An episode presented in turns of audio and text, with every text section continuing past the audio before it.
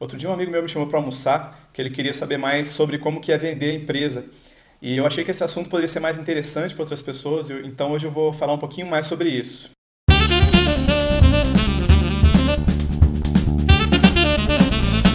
A primeira coisa que eu acho que você deveria sabe, pensar na hora de vender a empresa é tentar entender por que, que alguém te compraria. Por que, que uma outra empresa ou um fundo compraria a sua empresa. É, outras pessoas ou empresas podem te comprar por diversas razões, por exemplo, para entrar no mercado que ela ainda não domina, para ganhar musculatura, para crescer, aumentar o faturamento de uma maneira mais rápida, em vez de ser de uma maneira orgânica, ela compra outras empresas. Pode ser para eliminar a concorrência, então isso é uma coisa que você tem que imaginar antes. A segunda coisa que você tem que refletir é quanto vale a sua empresa. E aí tem várias maneiras de, de, de se determinar o valor da empresa. Existe um processo que chama valuation. Né? Você vai ver que a gente vai falar muitos termos em inglês. É, então, no, na valuation, é, por exemplo, se a empresa tiver uma fábrica, tiver um produto, você tem que ter um jeito de saber quanto que vale aquele maquinário, aquele produto, ou aqueles produtos, seu estoque. Se for uma empresa de capital aberto na bolsa, você vai pegar o valor de uma ação e multiplicar por todas, dali você tira o valor dela. Agora, no nosso caso, tinha sido, é, era uma empresa é, limitada, ela tinha cotas dos sócios. E o, a maneira mais comum de se avaliar o valor de uma empresa limitada é através do método que chama fluxo de caixa descontado. Como que é isso mais ou menos? Eu vou falar de uma forma bem superficialmente, mas é importante que você se aprofunde se você estiver nesse processo. É, você pega o quanto que você gera de caixa no ano, é, projeta algumas coisas que são intangíveis, o crescimento do mercado, projeções, pega o que você tem de contrato, o que é renovável, o que não é, o que você tem de produto, o que você não tem. É, isso aí é muito importante que a avaliação leve em conta o setor que você está, é, o crescimento do setor, o mercado nacional, o mercado internacional, várias questões intangíveis. E isso é projetado para o futuro e trazido para valor presente. Se você não entende esses termos, tudo bem, dá uma olhada na internet, são, isso é de matemática financeira.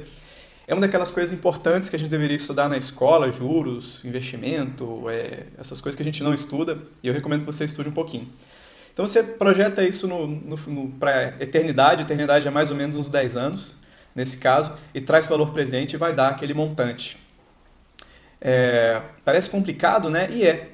E é por isso mesmo, e por outra razão, que normalmente a gente chama um, um cara para fazer essa venda.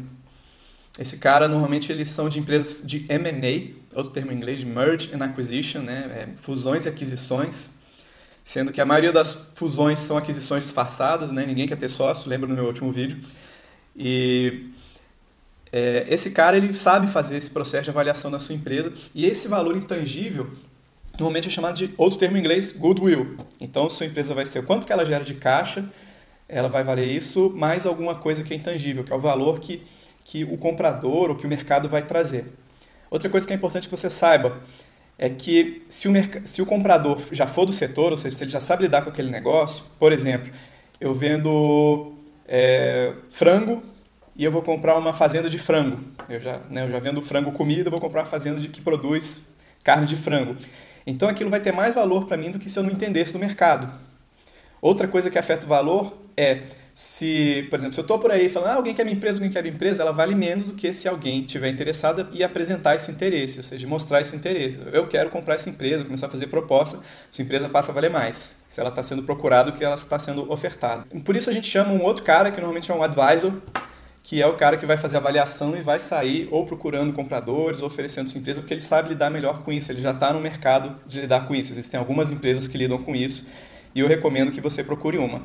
Outra razão para você procurar um advisor, uma empresa de M&A, é porque você pode estar tá emocionalmente é, enviesado pela sua, pela sua relação com a empresa, ou seja, às vezes você está aquilo desde que aqui, você herdou a empresa do seu pai, ou você está aquilo há muitos anos da sua vida, você se sacrificou muito, e, ou você está querendo vender muito a empresa, e tudo isso não é bom na hora de negociar. É bom você ter uma visão mais imparcial, mais racional, para você montar a sua estratégia de venda. E isso esses caras sabem fazer, talvez melhor do que você, porque eles já estão acostumados com esse mercado. Então você já sabe por que, que alguém quer te comprar, você já arrumou alguém para te ajudar com isso, você já sabe o valor, para onde que você vai agora. É, sua empresa pode ter alguns interessados ou pode ficar aí, como eu já vi algumas empresas, muitos anos sendo ofertada e nunca, sendo, nunca tendo recebido uma oferta interessante. Se aparecer alguém interessado em comprar, ele vai assinar uma carta de intenção, LOI, né, Letter of Intention, em que ele já vai pagar um valor né, a, o, provavelmente um, o, o advisor vai fazer um book, vai apresentar a sua empresa como se ela fosse um, um imóvel, vai fazer, vai tirar fotos, vai mostrar projeções de mercado, tudo isso que vai ajudar a convencer alguém a comprar a empresa. E vai oferecer isso para alguém. Se todo mundo resolver, é, topar assinar essa carta de intenção, vai ter uma coisa que é due diligence. Essa due diligence é uma diligência, é uma investigação da outra empresa sobre a sua empresa. Né? Tudo aquilo que você mostrou que tem de faturamento, de contrato, de pessoas, de recursos, de seja lá o que for, agora é a hora que a outra empresa vai poder olhar todos os seus sistemas e tenta que lembrar que desde o advisor, todo esse processo é totalmente sigiloso, né? nem todo mundo assina é, cartas dizendo que há sigilo em toda negociação. Então a outra empresa vai olhar tudo que tem dentro da sua empresa, vai ver se quer comprar mesmo depois dessa diligência e após isso é feita o contrato de compra e venda. Uma coisa que, você, que normalmente é comum nesse contrato de compra e venda é ver bem quais são as garantias de pagamento, ver bem como é que tem que ser a, o andamento da empresa, quanto que os ex-sócios vão ficar comprometidos, às vezes eles ficam comprometidos um ano, às vezes eles têm que... É bem comum que você tenha que sair daquele mercado por algum período, em média dois anos, né? você não pode fazer concorrência contigo mesmo, com a empresa que você acabou de vender, porque você já conhece o mercado e tal, então outra empresa tem que ter suas garantias. E também é bem comum que haja uma taxa de ganho a partir da performance da empresa ao longo daquele prazo de troca de gestão. Por exemplo, eu vou ficar dois anos é, administrando a empresa, se ela atingir tais metas, você, o, o, vendedor ganha um bônus, ou seja, a empresa passa a valer um pouquinho mais do que naquela data, ou não, dependendo da performance. É, isso é uma visão muito rápida de, de venda de empresa, bem superficial. Se você tiver alguma dúvida mais específica, deixa aí nos comentários. E no mais, eu te desejo boa sorte, boa semana e até o próximo vídeo.